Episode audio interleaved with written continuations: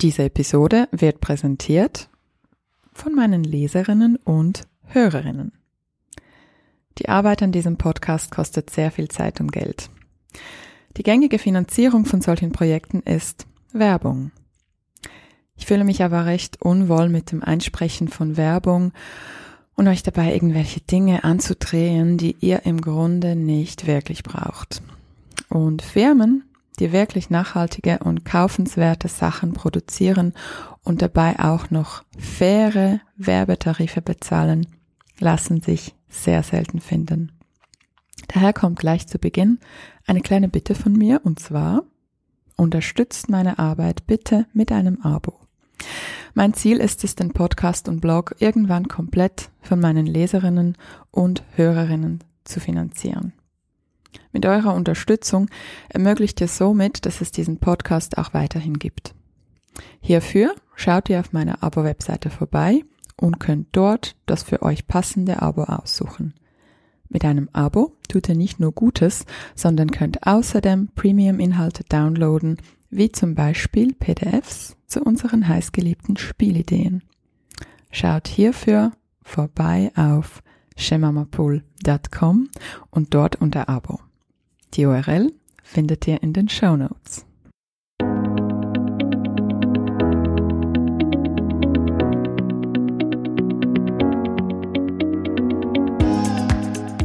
Hallo und willkommen zum Go Hug Yourself Podcast. Ich bin Ellen Giro, lebe in Zürich und bin Mutter von zwei unfassbar tollen Kindern, die viel zu schnell groß werden. Ich bin außerdem Sozialwissenschaftlerin und Journalistin. In diesem Podcast stelle ich Fragen, höre zu und versuche gemeinsam mit euch herauszufinden, wie das geht, sich selbst zu umarmen. Ich möchte verstehen, wie das mit der berühmten Selbstfürsorge und erfüllte Muttersein in unserer Zeit wirklich funktioniert und wie wir mit Erziehung die Welt verändern können. Schön bist du heute dabei. Los geht's. Mein heutiger Gast ist Thomas Mayer. Thomas Mayer ist Autor, Vater und Coach. Thomas, willkommen im Podcast. Ich bin sehr froh, dass du heute mein Gast bist. Hallo Ellen, ich bin auch froh. Du hast einige Bücher geschrieben. Wir haben auch schon über einige deiner Werke privat gesprochen. Heute möchte ich über dein Buch Was soll an meiner Nase bitte jüdisch sein sprechen. Und ich würde gerne mit einem Zitat von dir beginnen, von Seite 118, das ich kurz vorlese. Ist das okay für dich? Absolut. Du schreibst, ich finde, wir sprechen nicht gut miteinander und übereinander. Zumindest nicht gut genug. Unsere Sprache ist oft grob, verurteilend und alles andere als hilfreich. Nicht jüdische Personen sprechen grob über jüdische, Juden sprechen grob über Araber, Schweizer sprechen grob über Deutsche, Europäer sprechen grob über Geflüchtete, Männer sprechen grob über Frauen und Frauen grob über Männer. Es wird grob gesprochen über LGBTQIA-Menschen.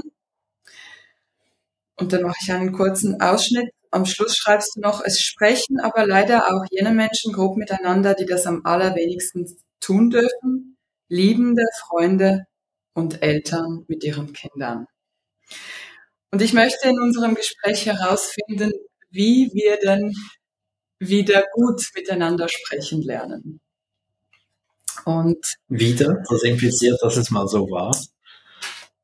Ja, das stimmt. Ähm, oder ich vielleicht hast du gesagt, wie kommen wir zu einer besseren, achtsameren und respektvolleren Sprache? Wie kann das gelingen aufgrund einer Erfahrung mit diesem Buch? Und ich möchte gerne zuhinterst beginnen. Und zwar mit dem Zitat von deiner Mutter. Das würde ich jetzt dir zum Vorlesen geben, wenn das okay ist. Ja, natürlich. Meine Mutter ist 80 Jahre alt und es stellte sich die Frage, wie sie denn ihren Lebensabend verbringen will, sie und ihr Mann. Ähm, also ich habe sie gefragt, wie stellst du dir das vor? Sie hat mir gesagt, sie wolle unbedingt in ein jüdisches Altersheim ziehen. sie ist selber jüdisch und sie möchte in ein jüdisches Altersheim. Die Erklärung war folgende. Ich will wenigstens am Ende meines Lebens nicht dauernd Angst haben müssen, dass jemand einen antisemitischen Spruch macht. Das ist natürlich eine fatale Bilanz ja. nach 80 Jahren. Aber ich kann sie verstehen. Ich habe bei diesem Spruch geweint und ähm, ich würde dich gerne fragen, wie das damals war, diesen Spruch hier reinzuschreiben und wie das jetzt ist, nachdem das Buch publiziert wurde, nachdem einige Debatten doch angestoßen wurden. Ja, genau gleich. Es ist niederschmetternd, es war niederschmetternd und es ist niederschmetternd. Mhm. Ich verstehe sehr gut, was sie meint. Ähm, es ist tatsächlich genau so. Du hast als jüdischer Mensch diese Angst, dass jemand einen antisemitischen Spruch machen könnte. Das ist, das ist einfach so. Mhm. Das liegt nicht daran, dass du als äh, neurotisches Wrack zur Welt kommst, bloß weil du jüdisch bist, sondern das liegt daran, dass sehr viele nicht-jüdische Menschen antisemitische Sprüche machen. Auch das ist einfach so. Und das Faszinierende an diesem ähm, Phänomen ist, dass wenn du jetzt darüber sprichst und genau das sagst, was ich jetzt eben gerade gesagt habe, mhm. dann ähm, stößt du sofort an, an eine bemerkenswerte Fragilität. Das darf nicht sein, mhm. das, was du da beschreibst. Und dann heißt es dann sehr schnell, ja, aber ihr seid auch sehr empfindlich, überempfindlich. Mir wurde auch schon äh, Rassismus gegen Nichtjuden vorgeworfen. Im Sinne von, ja, aber du unterstellst uns allen Antisemitismus. Und ich sage mir, weil, nein, ich stelle einfach fest, dass ihr wirklich in schöner Regelmäßigkeit solche Bemerkungen macht, A und B, dann einfach nicht hören wollt, dass das antisemitisch war. Also das ist so eine doppelte Verletzung. Mhm. Es gibt die Grenzüberschreitung und dann die Diskussion darüber, dass es keine war. Ich würde sehr gerne auf diese Fragilität nochmal zu sprechen kommen. Eine kleine Klammerbemerkung für alle Hörerinnen und Hörer, die sich fragen, ja, was denn für antisemitische Sprüche und verletzende ähm, Klischees. Ich würde hier gerne ein paar Sätze vorlesen aus deinem Buch. Und vielleicht können alle, die dazuhören, sich fragen, habe ich das auch schon mal gedacht, wenn ich ganz ehrlich bin mit mir selber? So im Sinne einer kleinen Selbstreflexionsübung. Ich fange mal an. Ähm, antisemitische Klischees, ein paar Best-ofs. Juden kontrollieren die Banken. Juden seien geizig. Juden würden die Welt erobern wollen. Und Juden seien geschäftstüchtig. Und ich würde hier gerne mit der Geschichte von deinem Lehrer beginnen. Du beschreibst ihn in deinem Buch als einen, glaube ich, freundlichen, rundlichen Mann. War ein toller Kerl. Ich mochte ihn sehr. Du hattest auch, glaube ich, Respekt und Achtung vor ihm, wie wahrscheinlich die anderen Schülerinnen und Schüler. Ja, wir achteten ihn. Ähm, wir haben ihn auch respektiert. Und er war, ähm, das war wirklich ein, ein, ein liebevoller Lehrer. Er hatte strenge Momente, wenn sie zu viel wurde mit der ganzen Kinderschar. Aber äh, alles in allem war das ein toller Mann, wirklich. Mhm. Und er hat äh, viele Anekdoten erzählt, hat viel von seiner Frau gesprochen, die war sehr wichtig für ihn, was die alles so erlebt. Und die eine Anekdote, die er da erzählte, handelte davon, dass die gute Frau in einer Metzgerei einkaufte und äh, sich über die Preise wunderte. Also das mhm. man sagte ihr dann, was es kostet und sie fand, das sei viel und sie sagte ihr, das sind hier ja Preise wie in einer jüdischen Metzgerei. Das hat der Lehrer uns erzählt und nachgeschoben, das sagt man so. Offenbar hat dann der Metzger ihr gesagt, sie stehe tatsächlich gerade in einer jüdischen Metzgerei. Ähm, das fand er irgendwie witzig ähm, und erzählenswert. Aber bei mir ist etwas sehr Interessantes passiert, nämlich dass sein Hinweis, das sagt man so, hat mich in einen Zweifel gestürzt. Mhm. Ich, ich, wusste, dass man das besser nicht so sagt. So weit war ich schon mit neun, zehn Jahren. Aber das war eine Autorität, der Mann. und äh, eine Autorität aus der anderen nicht-jüdischen Welt. Ähm, und seine Aussage war, dass das eine harmlose, vielleicht nicht unbedingt richtige, aber doch harmlose Aussage ist. Und einmal eben abgesehen davon, dass er das allen seinen Schülerinnen und Schülern gesagt hat und somit auch gesagt hat, das dürft ihr alle so sagen, denn man sagt das ja so, mhm.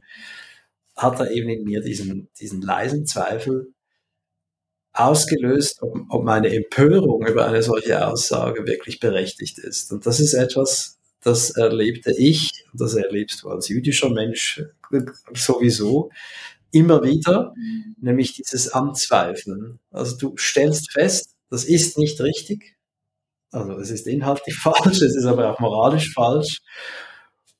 Das weißt du, das spürst du und dann reagierst du darauf, indem du das sagst. Und dann wirst du darauf hingewiesen, dass du irrst. Mhm. Das habe ich unzählige Male erlebt. Mhm. Jemand sagt etwas nachweislich Antisemitisches, weil es ein Klischee kolportiert. Du weißt daraufhin, mhm. es, das ist ein antisemitisches Klischee und dann geht es nur noch darum, dass du übertreibst, ja.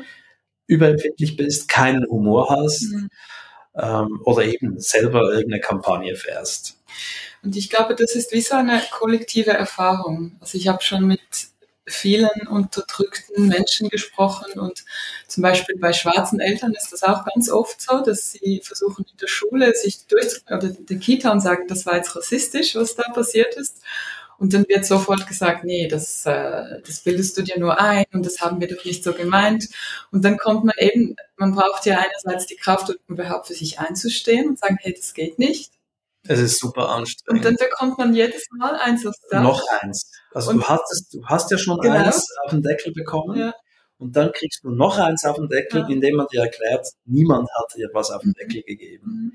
Das ist das, was man unter Gaslighting versteht. Genau, das ist dieser dieser Dieses Du irrst mit deinen Gefühlen, das ist etwas absolut Verheerendes. Und ich glaube, das ist auch so, weil was ich, was ich mich immer frage, gut, wie können wir das verändern? Und ich glaube tatsächlich, wenn wir über diese kollektiven Erfahrungen, die, die sehr viele von uns teilen, gemeinsam sprechen und versuchen zu verstehen, hey, wenn ich als Frau ähm, also ein Beispiel, ich habe mal mit, ich war mal an der Matz und habe einen Kurs Kolumnenschreiben bei Harald Martenstein gemacht. Das ist ja dieser Zeitkolumnist und eine Koryphäe ich habe sehr viel Geld bezahlt und ich habe mit ihm über eine, meine Kolumne über Care-Arbeit gesprochen, die beim Tagesanzeigen wie 200 Kommentare, empörte Wutkommentare gebracht hat. Und er meinte dann, ja, eben Care-Arbeit, das ist ja wie Duschen, da will man ja auch kein Geld dafür verlangen. Und ich saß dann plötzlich da und hatte so diese Koryphäe vor mir, eine Autoritätsperson und ich konnte ihm nicht kontern. Und irgendwie hatte ich dann immer so diese leise Stimme in mir, die sagte, ja, eigentlich stimmt, das, was du machst, hat gar keine Wertschätzung und geschweige denn Geld verdient. Und das erleben so viele, das erlebst du jetzt als jüdischer Mensch, das erleben schwarze Menschen, das erleben so viele unterdrückte Gruppen. Und was mich sehr interessieren würde, ist, wie schafft man diesen, weil eben, das ist, das ist ja so niederschmetternd, du bekommst immer wieder eins auf, aufs Grind wie wir in der Schweiz sagen, auf den Kopf. Wie hast du diesen Sprung geschafft, diesen, diesen kleinen Empowerment-Moment? Zu sagen, nee, das, das, also vor allem als Kind, in, in der Zeit, dass du gesagt hast, nee, das, das, was jetzt mein Lehrer sagt, ist ein absoluter Quatsch und was ich empfinde, ist richtig. Das kam viel, viel später. Mhm. Und schon gar nicht als Kind da bist du ja total machtlos. Ja. Gegenüber den Dingen, die Erwachsene dir sagen, bist du machtlos. Das nimmst du entgegen und das wiegt so schwer, mhm. das wirst du äh, nicht mehr los. Mhm. Also du brauchst dem Kind nur einmal zu sagen, du bist dumm, mhm. das war's. Selbstvertrauen AD. 100 Therapiestunden nötig. Und ist das so schlimm? Ich, ist das nur einmal? Ich glaube, der eine Satz genügt. Natürlich, wenn es dann zur Gewohnheit wird, dann ist es ein richtig großes Problem, aber mhm. du kannst schon mit einem Satz massive Selbstzweifel säen. Mhm. Ähm, und wenn du nach Empowerment fragst, dann ja, es hat sehr lange gedauert. Ist, ich, ich musste erst das nötige Selbstbewusstsein aufbauen, um mich wirklich zu wehren und den Leuten auch zu sagen, schau, was du machst, ist nicht in Ordnung und ich akzeptiere es nicht. Mhm. Und das heißt ja auch, dass man dann Beziehungen abbricht. Denn es geht ja nicht um Antisemitismus bei dieser Diskussion, sondern es geht um Respekt. Mhm. Es geht darum, Person A sagt oder tut etwas, das für Person B verletzend ist. Und Person B macht dann darauf aufmerksam. Die häufige, populäre, übliche Reaktion von Person A ist nicht so gemeint. Mhm. Da frage ich mich immer, ja, wie denn dann? Wurde doch genau so gesagt, wie soll es denn gemeint sein? Oder du hast keinen Humor, du mhm. übertreibst, bist überempfindlich, oder es hat einfach nicht stattgefunden, es stimmt nicht, was du sagst. Das ist nicht verletzend. Das ist die übliche Reaktion, die ironischerweise noch viel verletzender ist. Mhm. Und die nötige, die anständige, die respektvolle, die richtige Reaktion wäre zu sagen, das tut mir leid. Offensichtlich habe ich dich verletzt. Das ist ja, was du gerade gesagt hast. Man kann dann schon sagen, das überrascht mich, damit habe ich nicht gerechnet. Mhm. Oder ich glaube, ich würde es nicht so empfinden, was auch immer. Aber es geht darum, zu anerkennen, was der andere oder die andere fühlt. Mhm. Also stell dir vor, wir sind ein Paar und ich mache einen Spruch und du sagst, Thomas, das war sexistisch. Mhm.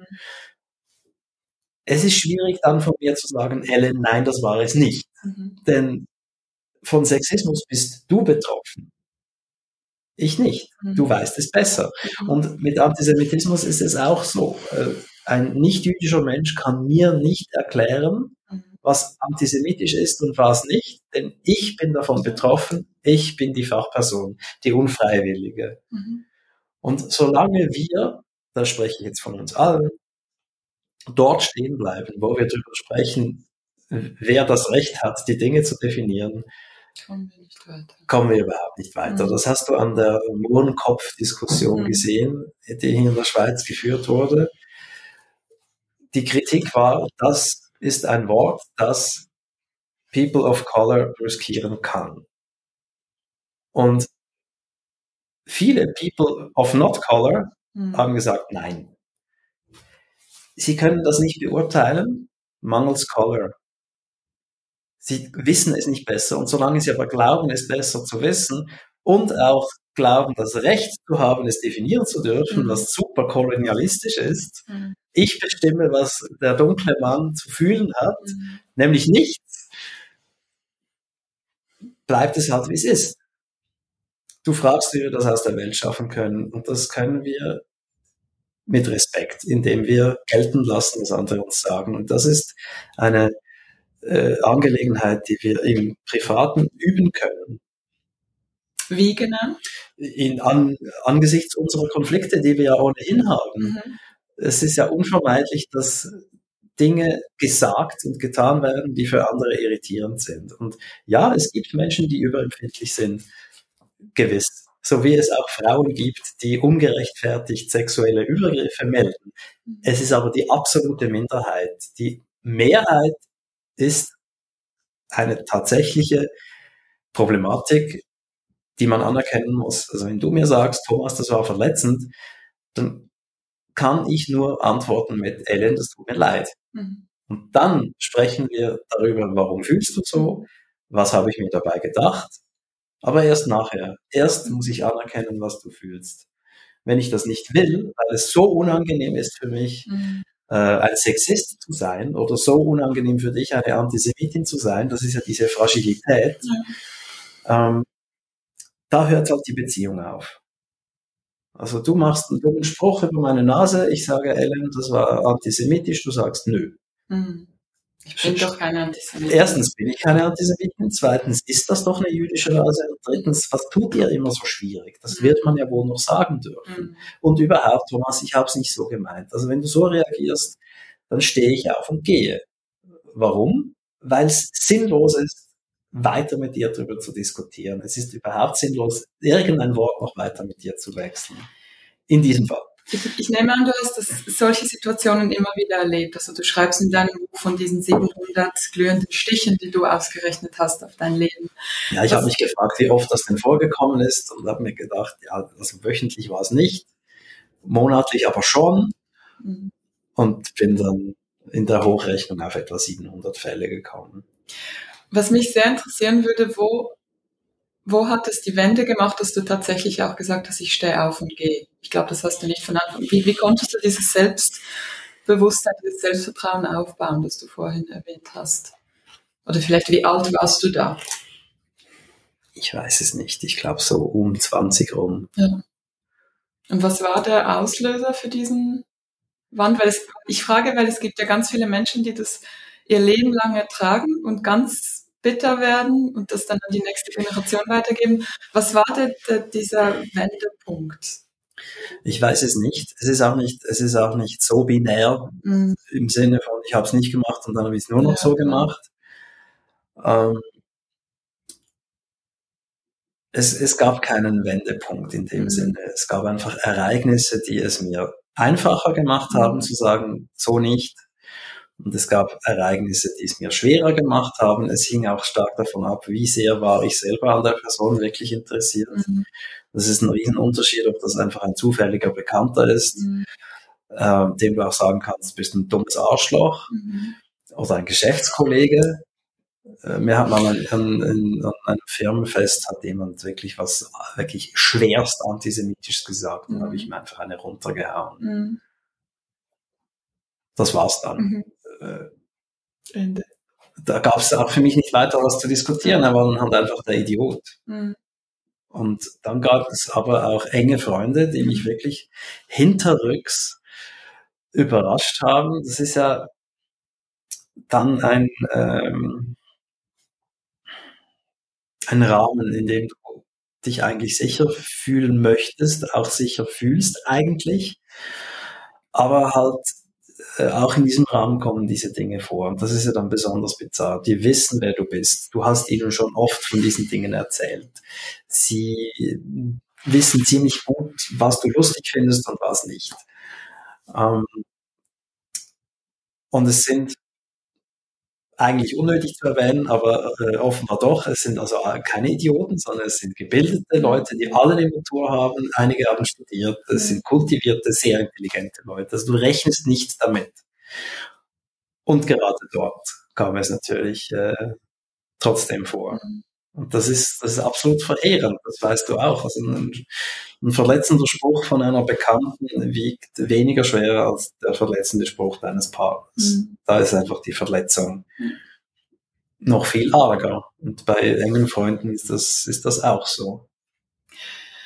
Vielleicht um ein, ein Role Model, so ein gutes Beispiel für alle, die zuhören. Du hast auch die eine gute Geschichte von deinem Freund erzählt. Ja, also es, gibt, es gibt ein paar gute Geschichten mhm. oder, oder, oder ein, ein, äh, ein Happy End der Antisemitismusdiskussion. Also wir übersprechen die aber wirklich eben, ich habe 700 solche Übergriffe erlebt und in 695 Fällen hat man mir erklärt, dass das nicht so war.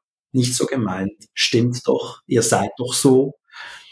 Ähm, hab dich mal nicht so. War nur ein Spruch, war ein Witz. Das, der ist auch immer gut. Mhm. Es war nur ein Witz, heißt ja, du bist auch noch zu blöd, um Humor zu erkennen. Mhm.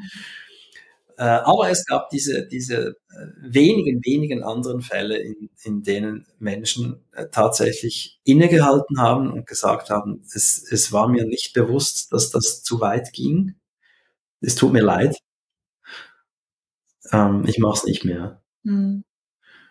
Klingt total banal, ist aber unendlich aufwendig für uns alle, das sozusagen. Denn es heißt ja, äh, es ist ja Gift fürs Ego. Mhm. Heißt, ich habe nicht recht, heißt, ich bin schuld.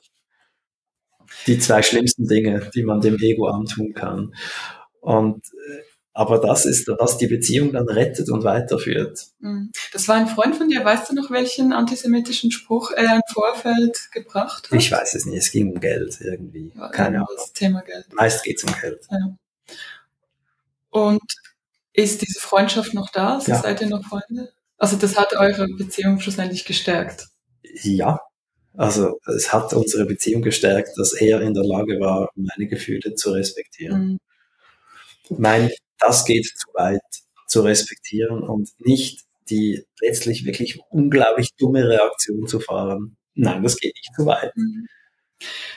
Ich würde mir solche Effekte natürlich bei ganz vielen Menschen wünschen und es ist mir auch klar, dass man das nicht so schematisch anwenden kann, aber dennoch, was denkst du, war das einfach, was war der Grund, dass der eine Freund so reagiert hat und kann man das anwenden auf andere, um, um diesen Prozess zu bewirken?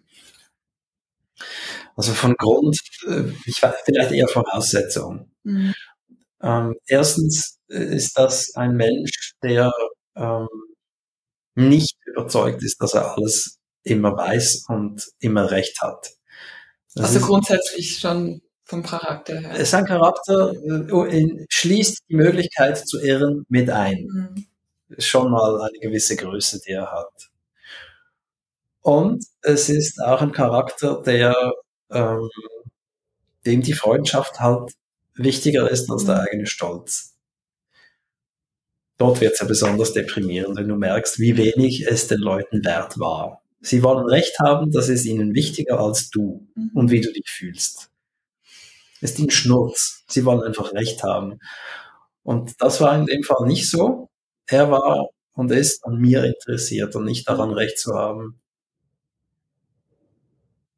Also vielleicht brauchen wir so ein Umdenken in unserer Gesellschaft, dass wir uns grundsätzlich mehr für andere interessieren und wegkommen von diesem Recht haben und Stolz. Ich glaube nicht, dass man davon wegkommen kann. Mhm. Es ist, und das führt mich äh, gleich zu einem anderen Punkt. Ich, ich glaube, es geht darum, dass uns einzugestehen. Mhm. Und was wir uns dringend eingestehen müssen, ist, dass wir alle Sexisten und Rassisten und Antisemiten sind. Hm. Das nehme ich gleich als Trailer. Minute 24. Das, das ist die, die Grundlage für eine mögliche Veränderung, ist, dass wir uns das kollektiv eingestehen. Denn was ja passiert ist, wenn du mit Leuten über das Thema sprichst, dann finden die Antisemitismus alle total schlimm, hm. sind aber auch äh, überzeugt, dass das ein Thema ist, das sich ganz woanders abspielt in Deutschland, in, in Frankreich, im Nahen Osten, aber doch nicht bei ihnen. Also man hat nicht nur von den Juden ein sehr spezifisches Bild, sondern auch von den Antisemiten. Da stellt man sich vor, äh, Männer in Bomberjacke mit Glatze und findet, ja, aber so bin ich ja nicht. Ich kann nicht so sein. Und was dem in die Hände spielt, ist, dass wir hier in der Schweiz halt wirklich sehr wenige ähm, polizeilich erfassbare Übergriffe haben. Mhm. Das vermittelt uns ein, ein, äh, einen Eindruck von, wir haben das Problem nicht. Aber wenn jemand zu mir kommt und sagt, ach, du bist Jude, das habe ich mir schon gedacht, bei dieser Nase, dann haben wir dieses Problem. Und diese Klischees sind nun einfach mal total verankert. Und eben die Selbstüberzeugung, dass wir alle keine Antisemiten sind, verankert sie noch viel mehr. Mhm. Aber wir können nichts ändern, wenn wir weiterhin darauf bestehen, dass uns die Problematik nicht betrifft. Und das war für mich auch unangenehm, mir einzugestehen, dass ich sehr wohl sexistisches Gedankengut habe. Wenn du mich nach meiner Selbstdefinition fragst, dann sieht das alles ganz anders aus, viel besser, total nobel. Mhm.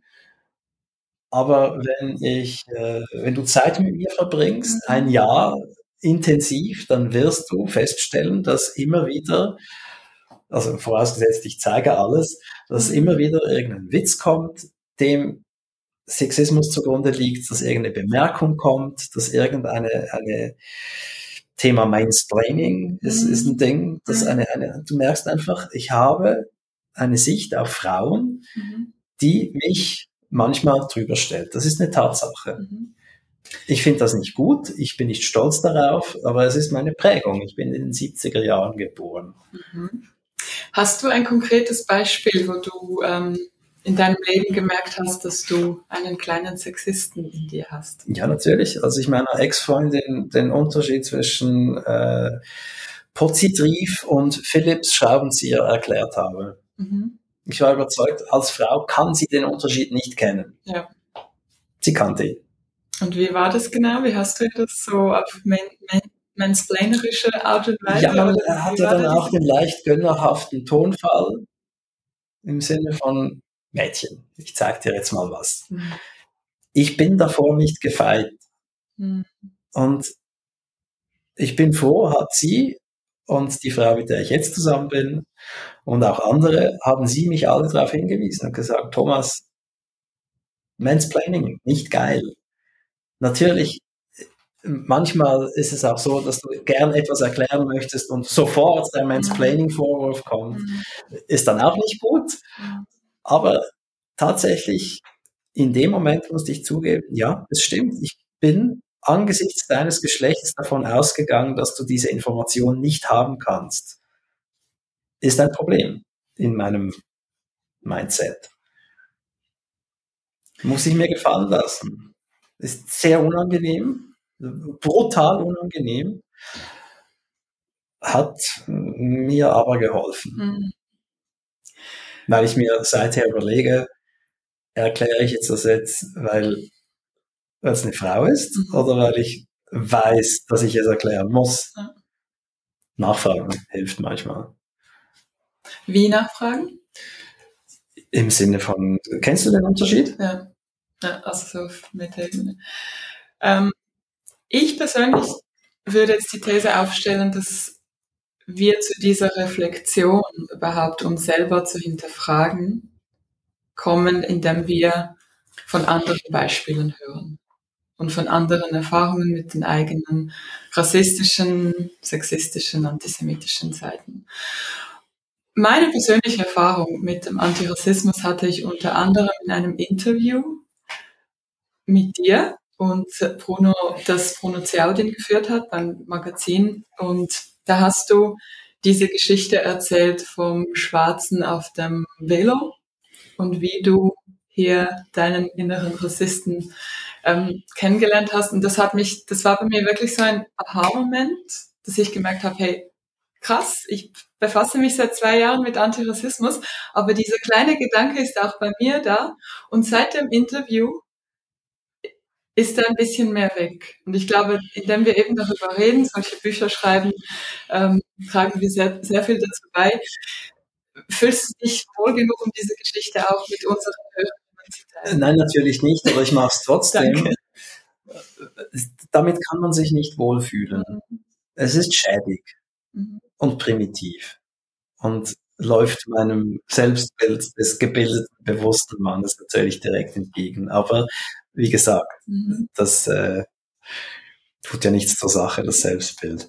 Äh, ja, äh, wann immer ich äh, schwarze Männer im Auto oder auf Fahrrädern sehe, ist mein Gedanke, dass die das geklaut haben. Das ist so. Und das ist so ein Gedanke, der so aufploppt. Mhm. Und das ist natürlich hardcore rassistisch, ist wirklich extrem übel. Mhm. Ähm, und ich habe mich beobachtet dabei, wie ich das denke und dann aber auch sogleich abschwäche. War ja nur ein Gedanke. Ähm, wahrscheinlich stimmt's. Mhm. Irgendwas. Also du merkst, du willst nicht wahrhaben, dass du ein Rassist warst jetzt gerade, sondern du redest es schön mit, ja, ich kann ja auch nichts dafür, weil es gibt ja nun mal sehr viele kriminelle Schwarze, was wiederum wahnsinnig rassistisch ist, aber man weicht da aus, sich selbst. Mhm. Und irgendwann musste ich mir eingestehen, nein, ich, ich denke das nicht, weil äh, ich die Zeitung gelesen habe oder weil irgendwas, sondern einfach, weil das mein innerer Rassist ist, der jetzt gerade urteilt aufgrund einer Hautfarbe. Ganz banal. Und das war unangenehm. Und richtig unangenehm war es, das ins Buch hineinzuschreiben und im Interview zu sagen. Ich glaube aber, dass wir nur so damit umgehen können. Wir müssen uns eingestehen, dass wir das in uns haben.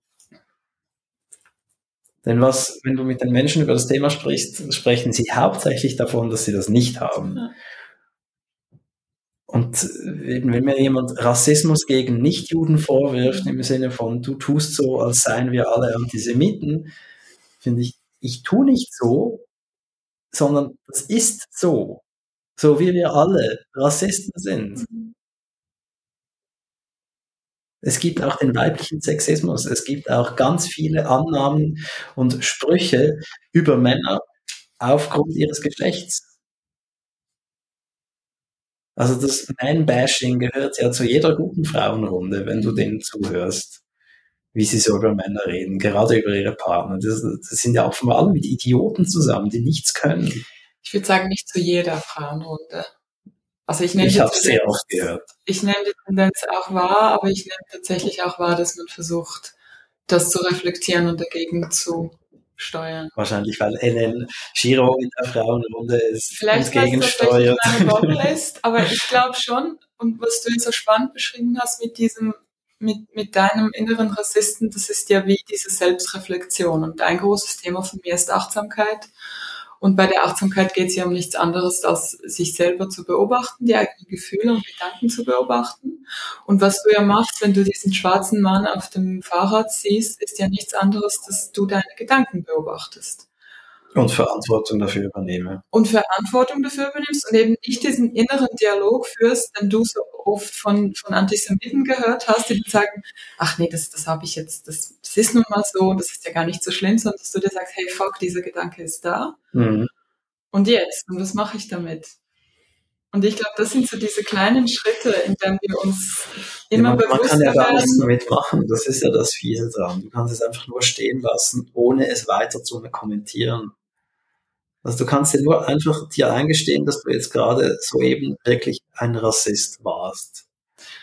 Ja, aber ich habe das Gefühl, wenn ich mir das selber eingestehe, dass dann wie so eine kleine Magic passiert, wie mit diesem Loslassen, dass, dass ich dann tatsächlich auch diesen Menschen anders begegne. Also, oder konkret gesagt, ähm, ich fing an, mich zu beobachten, gerade in Bezug eben auf schwarze Menschen. Und dann hatten wir so diese, diese Situation auf dem Spielplatz, es war so ein Fest im Quartier.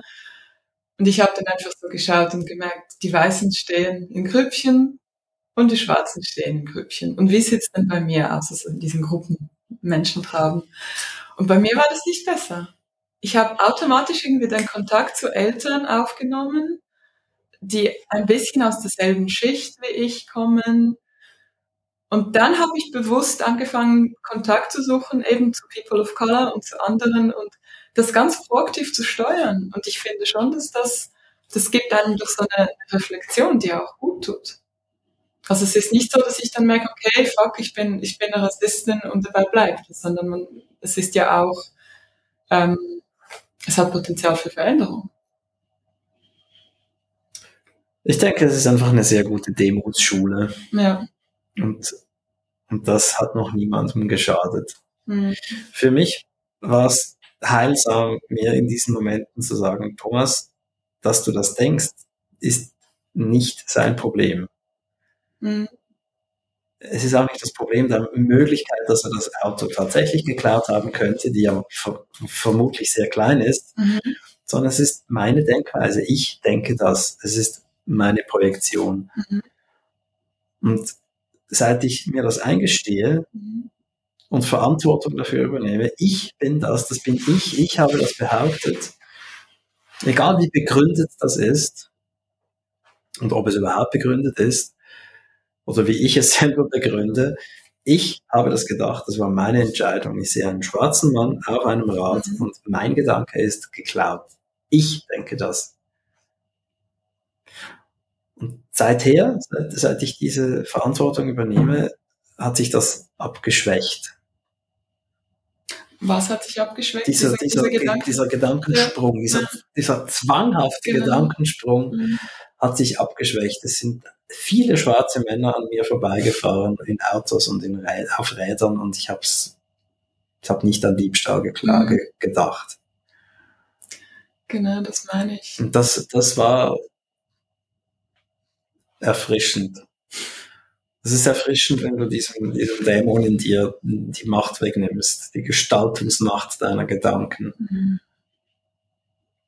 Und das wäre nicht passiert, hätte ich weiterhin darauf bestanden, dass Rassismus mich nicht betrifft. Und ich das noch damit erklärt hätte mit, ja, ich bin als jüdischer Mann, kenne ich doch das Problem. Dann betrifft es mich noch viel weniger. Ist natürlich Bullshit. Also auch Juden können Rassismus. Mhm. Wieso nicht? Sehr schön gesagt mit diesem erfrischenden Gefühl. Ich denke, was mich auch immer so zuversichtlich stimmt, ist, dass, dass ich Mutter bin und dass ich dann diese Reflexion halt auch in die Erziehung kann einfließen lassen. Machst du das? Ja. Aber wie machst du das? Ja, indem ich das Zeug einfach nicht unreflektiert weitergebe, wie das dein Lehrer damals gemacht hat. Mhm. Und ich habe das Gefühl, das passiert in ganz vielen Orten, dass die Menschen sich einfach bewusster werden, dass sie auch durch solche Gespräche, die wir jetzt führen, durch solche Bücher, die du schreibst, dass da einfach diese Awareness in der Gesellschaft steigt und dass man das Zeug einfach nicht ungefiltert. Das wäre schön. Wenn aber zum Beispiel auf Galaxus solche Themen angesprochen werden, dann gibt es äh, eine Horde von Leuten, ich glaube, es sind fast alles Männer, mhm. die sich dann draufstürzen und von Wokeness sprechen, sehr abfällig, von Cancel Culture. Mhm. Wir sind nicht sehr weit. Ich freue mich über die Entwicklung. Ich sehe aber, mhm. dass es noch sehr verwickelt ist ich finde es gut, dass ich ein solches Buch schreiben kann und es verkauft wird und mhm. mich dann eingeladen werde, um darüber sprechen zu dürfen. Aber es ist auch so, dass das bei Leuten geschieht, die ohnehin schon offen sind dafür, wie beispielsweise du. Und dass ich halt wirklich diverse Leute zurücklassen musste, die einfach nichts davon hören wollten, dass mhm. sie möglicherweise antisemitisches Gedankengut haben. Das darf nicht sein. Ja, das ist wahrscheinlich schon ein bisschen meine Bubble. Ähm, also ich, ich schütze mich auch bewusst von 20 Minuten und Galaxus-Kommentar. Ähm, einfach so aus Selbstfürsorgegründen, aber das stimmt, das ist natürlich diese, diese äh, Menschen gibt, die sind gefährlich.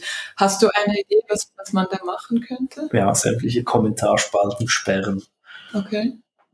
Das ist wirklich eine Niederung mhm. die rein technisch äh, einer es, es ist ein technisches Problem. Mhm. Es, ist, es erlaubt dir zu schnell etwas zu verbreiten. Ein Leserbrief, früher, den musstest du auf der Maschine schreiben, mhm. in ein Kuvert stecken. Ja. Du musstest es zur Post bringen. Mhm. Und vielleicht hat die Zeitung das publiziert. Vielleicht. Online-Kommentare, du kannst es sofort schreiben, äh, du kannst es anonym schreiben oder unter irgendeinem Namen und es ist sofort da und alle können es sehen. Und diese, diese Verkürzung des Weges ist, ähm, tut uns nicht gut. Ja. Ja, ich glaube, Social Media befeuert natürlich das Ganze. Ich sehe aber auch ähm, tatsächlich Potenzial für Aufklärung. Also ich glaube tatsächlich ohne Instagram und ohne diese BLM-Welle äh, wäre ich heute nicht so sensibilisiert worden für Antirassismus. Also ich glaube, es hat schon so beides. Es ist natürlich ambivalent, aber, ja. aber dennoch ähm, also zumindest sollten die Online-Kommentare einfach wirklich viel, viel strenger moderiert werden. Und wenn ein gewisses Niveau unterschritten ist, dessen Definition ich jetzt auch nicht kenne, ja. ähm, dann muss das weg. Das mhm. darf da nicht sein. Mhm. Also wir sind uns ja auch einig, dass es äh, dass Hassrede verboten ist und dass, mhm. dass äh, gewisse Symbole verboten sind, weil das einfach keine Daseinsberechtigung hat und das gilt auch für eine gewisse Art der Rede. Mhm. Das geht nicht. Es ist auch nicht okay, dass du einfach Leute ins Gesicht schlägst, kaum sagen sie was, was dir nicht gefällt. Nein, also ich, ja, ich bin da absolut bei dir, aber ich glaube, wir, wir schweifen jetzt ein bisschen vom Thema ab. Was ich dich noch fragen wollte, ist ähm, diese Story mit dem Anwalt und seiner Frau. Und da würde ich gerne ein kurzes Zitat von dir vorlesen, einleitend. Du hast dich gefragt, wie kommt man überhaupt auf diese Idee, dass alle Juden hinterlistig, reich und geizig seien? Und du schreibst, ich fand es heraus, als ich eines Tages aufhörte, den Klischees zu widersprechen und begann, nach ihren Gründen zu fragen. Kannst du ganz kurz, vielleicht ohne die Weststraße, aber einfach so mit, mit der Story von, diese, von diesem Paar? Ja, du erwähnst die Weststraße, weil, äh, weil, weil sich da ähm, eine Veränderung abgespielt hat, an der sich das dann aufgehängt hat. Das ist tatsächlich nicht relevant, sondern es ging darum, dass, dass jemand ähm, mir sagte, aber die Juden sind doch geschäftstüchtig. Und das war vor, ich weiß es nicht, acht Jahren oder sowas. Ähm, das war ein Paar, mit dem ich mich traf. Ähm, und ich wollte da schon widersprechen. Es war halt wieder so ein Moment. Man hat einen netten Nachmittag miteinander verbracht und dann kommt das. Mhm. Was war das genau? Was hat sie gesagt? Die Juden sind doch geschäftstüchtig. Ja. Ich habe da über, über dieses Klischee gesprochen, ja. habe es an ähm, der Veränderung der Weststraße festgemacht. Jemand, den ich kannte, fand, ja, jetzt kaufen die Juden alle Häuser, mhm. wenn es hier aufgewertet wird was schon antisemitisch war und ich habe das erzählt als Anekdote, weil wir waren gerade da und sie fand dann, ja, aber das ist doch so, die sind doch geschäftstüchtig. Und ich habe schon eingeatmet, um, um zu widersprechen, als mir einfiel, dass das wirklich nichts bringt. Also mit Widersprechen erzielst du nichts. Da erzielst du nur diese, diesen sofortigen Widerstand, dieses Beharren, es ist so, und, und auch die Verteidigung äh, von sich selbst. Und das wurde mir klar und da habe ich auch gemerkt, Moment mal schnell, woher? Woher haben die Leute das? Ich habe nie nachgefragt, woher sie das wissen wollen. Ich wusste, das ist ein antisemitisches Klischee, ähm, aber woher die einzelne Person das hat mhm. und warum sie so dran festhält, das wusste ich nicht. Also habe ich gefragt, gesagt, ja, woher wissen Sie denn das? Und dann? Ich habe gesagt, schauen Sie, also das stimmt nicht, was Sie sagen, aber ich habe das schon so oft gehört, dass ich jetzt mal wissen möchte, woher Sie das wissen. Und ich meine, überzeugen Sie mich. Wenn Sie mich jetzt überzeugen, dass alle Juden geschäftstüchtig sind, dann werde ich künftig nicht mehr widersprechen. Und dann? Der Ball ist bei Ihnen. Mhm. Und dann kam, ja, das ist so. Das weiß man.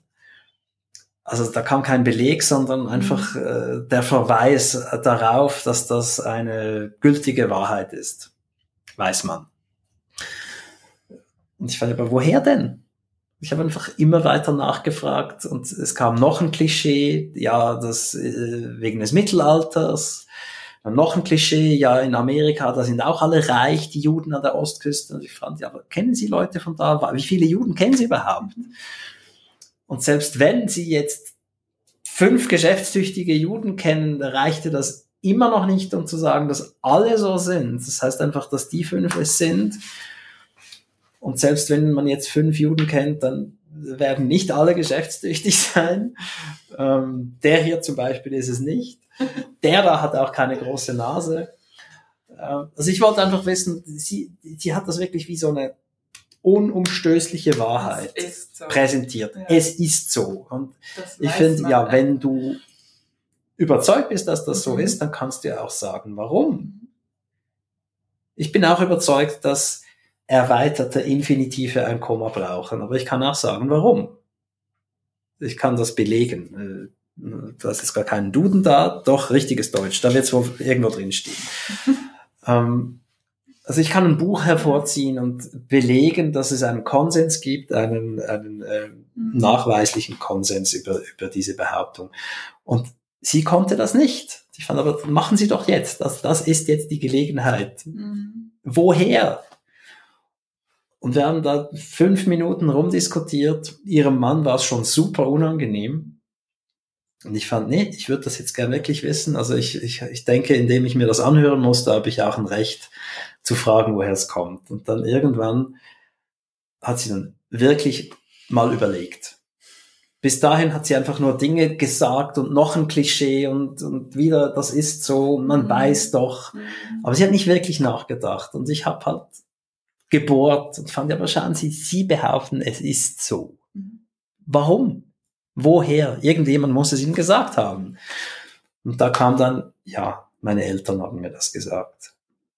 Es waren ihre Eltern, die ihr gesagt haben, die Juden sind alle reich und geschäftstüchtig. Und wie gesagt, als Kind äh, glaubt man halt, was man hört. Mhm. Erst so mit elf, zehn, elf, zwölf merkt man, dass die Erwachsenen manchmal lauter Quatsch reden. Und bis dahin glaubt man, dass sie das nie tun. Und ähm, die gute Frau hat das auch einfach gehört und geglaubt und nie wieder einer Wahrheitsprüfung unterzogen. Nie.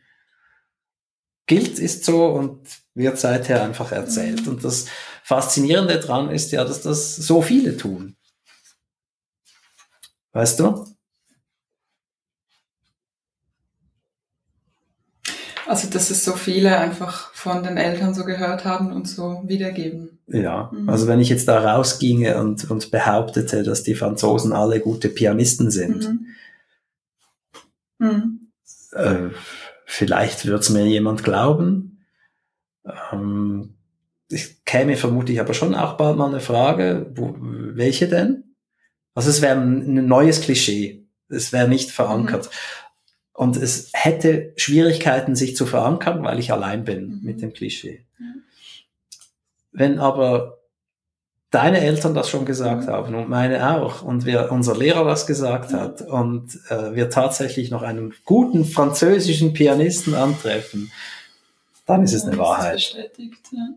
Und das ist so verdammt schwierig dagegen anzu, ja, anzukämpfen. Äh, ja, weil man halt wirklich einfach äh, A, es aushalten muss, dass jemand schon wieder antisemitische Scheiße geredet mhm. hat, B, sich die Mühe nehmen muss, mhm. nachzufragen und dann fünf Minuten rumstreiten muss, bis jemand endlich mal sich überlegt, woher weiß ich es eigentlich? Mhm. Und wenn wir alle uns mal hinsetzen und fragen, woher weiß ich die Dinge, die ich zu wissen glaube? Wissen und Glauben zu wissen sind zwei verschiedene Dinge, fühlen sich genau gleich an, aber es wirklich nicht das Gleiche. Kannst du genau erklären, was da der Unterschied ist? Ja, wie, wie vorhin beschrieben. Also die Frau war überzeugt, mhm. Juden sind geschäftstüchtig. Ja. Sie glaubte, es sei so.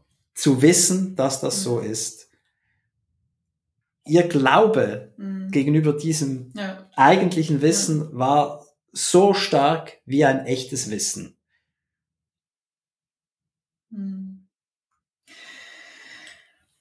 Ja, ich glaube, deshalb habe ich an der Stelle auch geheult, weil du schreibst ja, eben du hast sie gechallenged und dieses Hin und Her und es wird das war super mühsam. beim Lesen wird es einem auch unangenehm. Es war sehr fremd, unangenehm. Es war sehr unangenehm.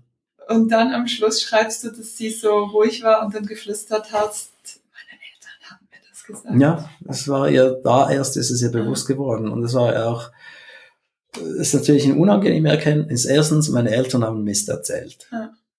Zweitens, es war antisemitischer Mist. Mhm. Für eine Person aus Deutschland umso unangenehmer. Mhm. Äh, drittens, ich war blöd genug, es einfach weiter zu erzählen. Das sind alles extrem unangenehme Einsichten. Mhm. Nicht geil. Mhm. Hattest du mit, der, mit, der, mit dem Paar noch irgendwann Kontakt? Nee. Nie wieder? Nee. Hm. Aber die, die, das, die wurden mir zwar quasi zugewiesen. Die, die, unsere Begegnung war ein Hochzeitsgeschenk für die beiden. Die waren schon zum zweiten Mal verheiratet und man hat ihnen eine Stadtführung mit mir geschenkt. Also es war gar nicht darauf angelegt, dass wir hm. äh, einander wiedersehen. Auf Seite 91 habe ich da diese Passage mit einem Herz markiert. Weil, und das finde ich so krass in deinem Buch, also für mich, vielleicht habe ich das auch so aus meiner Mutter und ähm, Mama-Bloggerin, Familienjournalistin-Perspektive so krass gelesen, weil für mich halt die Art und Weise, wie wir mit Kindern kommunizieren, ein riesengroßes Thema ist. Und du schreibst hier, ich zitiere, offenbar müssen wir peinlich genau darauf achten, was wir unseren Kindern erzählen und vorleben, denn offenbar fällt jedes einzelne Wort, das wir ihnen gegenüber äußern und jede Tat, die wir vor ihnen vollbringen, mitten in ihre unschuldige Seele hinein und wird dort, ungeachtet der Qualität, als prototypisches Exempel empfangen. Und dann beschreibst du, so wird eben so verbreitet und hält sich eine Menge Blödsinn über Juden, Muslime, Menschen vom Balkan, Trans- und Homosexuelle und so weiter. Wir haben ganz viele Eltern, die uns zuhören. Was würdest du dir, lieber Thomas, wünschen von diesen Eltern in Bezug auf achtsame Kommunikation oder allgemeine Kommunikation mit Kindern? Ja, das, das, was ich mir generell wünsche, was, wenn es um Kommunikation geht. Mhm. Dass wir darauf achten, wie wir sprechen miteinander. Dass wir uns Mühe geben mhm. beim Sprechen. Dass wenn ich ein Problem mit dir habe, dass ich dir nicht einen Vorwurf mache, schon gar nicht einen aggressiven, sondern dass ich dir erkläre, was mich stört. Und wenn ich mit einem Kind spreche, dann muss ich mir überlegen, wie erkläre ich, was ich erklären will, so, dass es verstanden wird und b, dass das Kind sich nicht schlecht fühlt, denn das ist ein großes Risiko. Nicht kritisieren, sondern bestärken. Und wir müssen uns einfach bewusst sein, dass die Dinge, die wir unseren Kindern sagen, aber auch vorleben, auch all das nicht verbale, dass die das sehen und wahrnehmen und dass es für sie bestimmend ist. Die haben ja keine Möglichkeit auszuweichen. Mhm. Also in einer schlechten Freundschaft hast du die Option zu sagen, sie endet hier und nachher geht man auseinander und dann, dann ist es wieder gut für dich. Ein Kind kann das nicht machen. Ein Kind kann nicht einfach ausziehen mit sieben, sagen, ciao zusammen, sondern das muss das aushalten. Mhm. Und das ist die Verantwortung, die, die wir gegenüber unseren Kleinen haben. Die können nichts dafür, für das, was wir ihnen da zumuten. Und das heißt, dass wir uns wirklich Mühe geben müssen in unserem Verhalten. Und das, wenn ein Paar sich nicht mehr ausstehen kann und mhm sagt, wir bleiben nur wegen der Kinder zusammen, dann finde ich, ihr habt nichts verstanden. Nichts. Hm. Weil? Weil eine schlechte Beziehung für Kinder eine absolute Katastrophe ist. Das ist, eine Missstimmung ist schrecklich für ein Kind. Die, die Kinder wollen, dass, dass die Eltern glücklich sind. Sie wollen nicht, dass sie zusammen sind, sie wollen, dass sie glücklich sind. Und wenn Kinder ihre Eltern unglücklich erleben und das Zusammenspiel der Eltern als, als problematisch, aggressiv, ähm, destruktiv, dann, dann ist das extrem unangenehm. Und diese Idee, dass Kinder eh nichts merken, weil sie so klein und doof sind, ist ultimativ herabwürdigend. Die merken alles. Alles sofort und, und restlos wirklich restlos. Und wenn jemand sagt, ja, wir bleiben wegen der Kinder zusammen, finde ich, du bist ein Feigling. Ein egoistischer, ignoranter Feigling. Mhm. Hast du das mal erlebt, dass das jemand gemacht hat? Was genau? Wegen der Kinder zusammenbleiben? Ja, immer wieder. Ja. Klar. Eben mit dem Verweis auf die intakte Familie ist wichtig für die Kinder. Mhm. Wir finden, nein, die intakte Seele ist wichtig für die Kinder, nicht, nicht also was heißt denn intakt hier überhaupt? Mhm. Oder eben auch, ja, ich will halt meine Kinder jeden Tag sehen. Das ist der blanke Egoismus. Mhm. Und es ist fatal, weil halt Kinder auch lernen. Also wenn ja, ein Schwamm. alles, was du machst, ist Vorbild und, mhm. und ist dann für sie bestimmend. Und wenn dein Vorbild lautet, dass Beziehung etwas Freudloses ist, etwas, in dem äh, man nicht wächst, sondern klein bleibt und, mhm. und dass, dass Kommunikation zwischen Mann und Frau etwas ist, das sofort entgleist, mhm. das ist auch Vorbild. Und so machen wir den perfekten Übergang zu deinem weiteren Buch, das heißt Trennt euch. Ähm, für alle, die. Das war wirklich ein gelungener Übergang.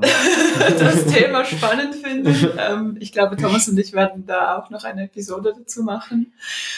Was ich gerne von dir wissen würde, sind noch ähm, ein bisschen konkreter für alle, die jetzt zum ersten Mal so in das Thema eingetaucht sind und denken, okay, cool, ich möchte jetzt mich besser als Mensch reflektieren und ich möchte meinen Kindern ähm, eine achtsamere Erziehung und ein gutes Vorbild sein. Hast du ein konkretes Beispiel? Weil es ist gar nicht so einfach, weil wir, also sehr viele von unserer Generation haben das nicht so gelernt von ihren Eltern. Ja, unsere Eltern waren mit ganz anderen Themen beschäftigt als Reflexion und, und Erziehung auf Augenhöhe und Respekt. Wie war das bei dir? Du bist ja auch Vater. Gibt es da so ein Beispiel aus deinem Leben, ähm, in dem du eben auch gemerkt hast, ah, ich muss mit meinem Kind eigentlich anders kommunizieren oder wo es aufgegangen ist? Ja, es gibt etwa 10.000 Beispiele. Mhm. Ähm, ja, oft fällt einem ja gerade nichts ein oder so. Also wenn du jetzt gerade so eine Anekdote hast, wäre das sicher sehr spannend. Ich habe festgestellt, dass, dass ich, äh, auch ich gewisse Erwartungen an meinen Sohn hatte und habe. Also eins war, habe ich ihm auf den Balkon einen kleinen Sandkasten gestellt.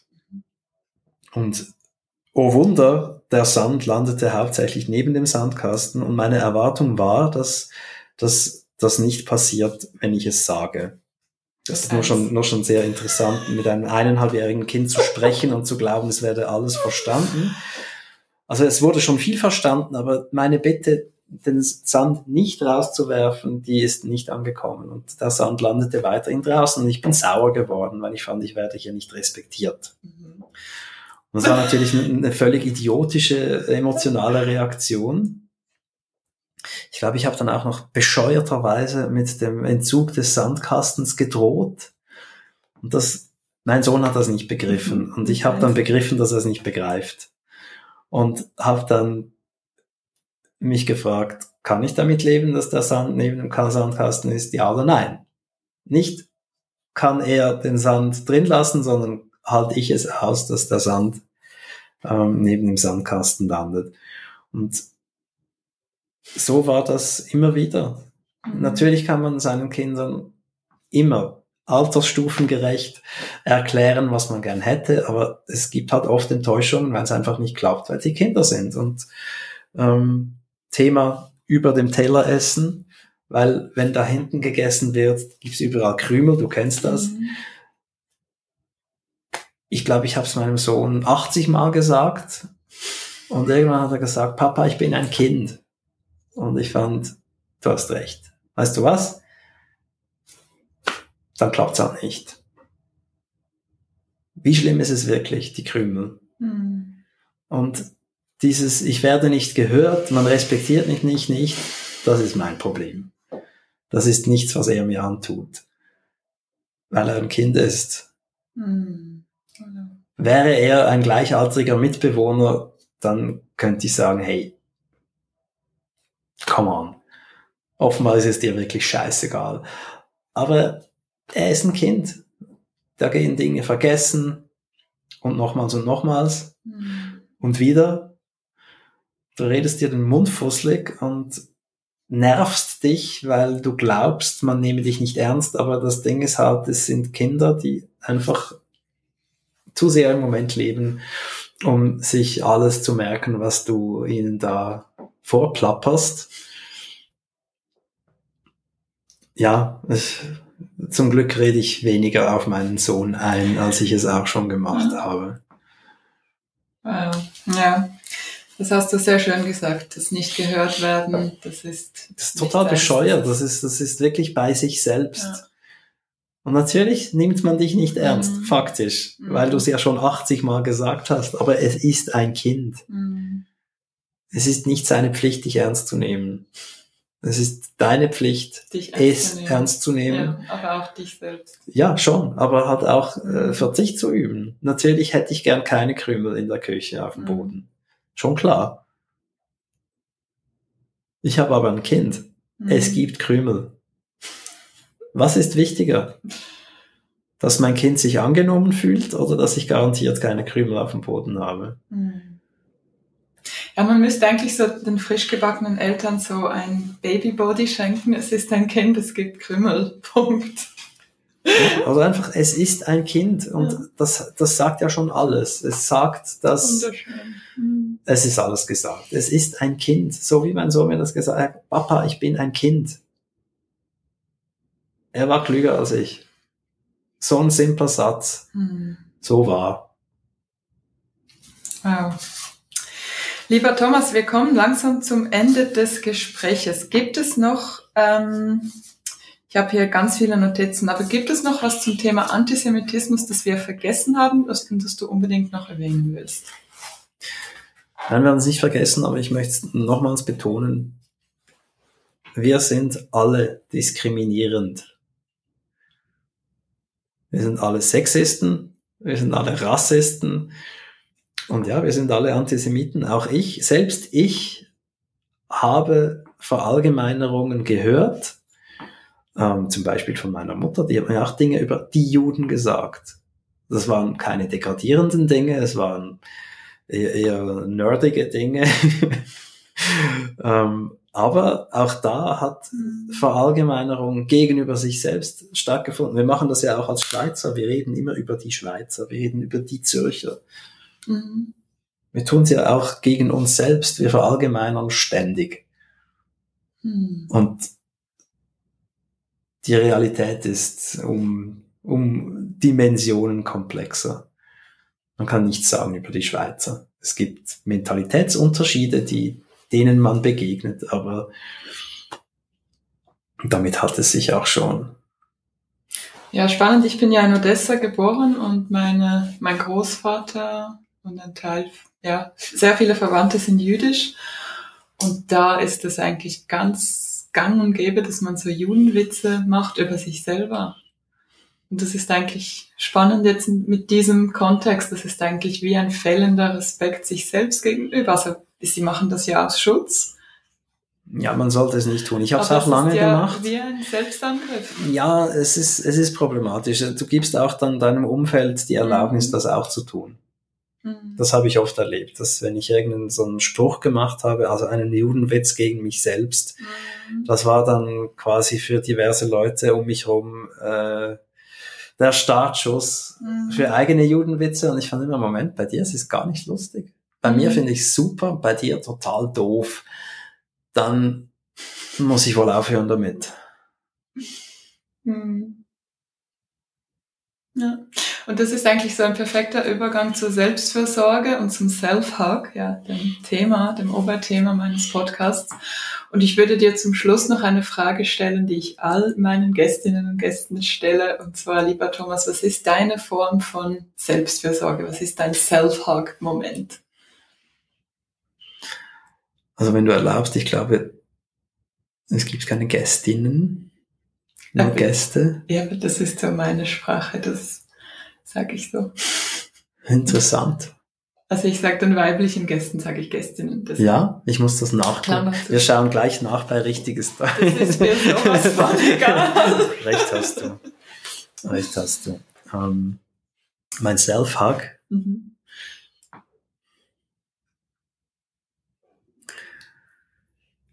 Ich glaube, es ist, es ist genau das, dieses, dieses Umarmen der eigenen Unzulänglichkeit. Das sich belehren lassen vom eigenen Sohn. Mhm. Das sich belehren lassen von der Partnerin, wenn sie etwas Sexistisches vorgefunden hat. Das ist zwar alles, eben, es geht gegen das Ego, aber es ist letztlich liebevoll gegenüber sich selbst, wenn man sich das eingestehen kann. Wenn man sagen kann, ich war jetzt gerade ein Rassist, ich lehne das nicht ab an mir, mhm. ich nehme es an. Oder ich war jetzt ungeduldig mit meinem Kind. Ich nehme das an. Es ist schrecklich, wenn du merkst, dass dein Verhalten für dein Kind schmerzhaft war. Das ist grauenvoll. Aber ich versuche mich da nicht rauszureden mit, wie ich es gemeint hätte. Das interessiert ihn ja nicht. Sondern ich akzeptiere meine Imperfektion. Vielen Dank, lieber Thomas, für dieses Gespräch und für deine Arbeit. Deine Gästin Thomas Mayer dankt. das war es für diese Woche mit Go Hug Yourself. Ihr findet alle URLs sowie ein Transkript der heutigen Episode auf gohugyourself.com. Die URL in den Show Notes. Und jetzt ganz am Ende gibt es noch ein zweites Call to Action. Wie man es in unserer Branche der digital-kreativen so sagt, und zwar folgende. Die Arbeit an diesem Podcast kostet sehr viel Zeit und Geld. Und ich fühle mich, wie ihr schon wisst, eher unwohl mit dem Einsprechen von Werbung und euch irgendwelche Dinge anzudrehen, die ihr im Grunde nicht wirklich braucht. Wenn es euch also wert ist, unterstützt meine Arbeit bitte mit einem Abo. Und wenn das schon geschehen ist, weil ich das in der Intro ja schon gesagt habe, oder falls ihr euch ein Abo gerade nicht leisten könnt, helft dem Podcast zu wachsen und teilt diese Episode mit anderen Menschen. Hierfür einfach die Podcast-URL über WhatsApp, Facebook oder E-Mail verschicken mit dem Hinweis absolute Hörempfehlung. Damit unterstützt ihr indirekt meine Arbeit und helft dem Podcast zu wachsen. Vielen Dank schon im Voraus. Das war's somit für heute. Ich wünsche euch einen schönen Tag oder je nachdem Abend. Wir hören uns bald wieder und bis dahin, go hug yourself.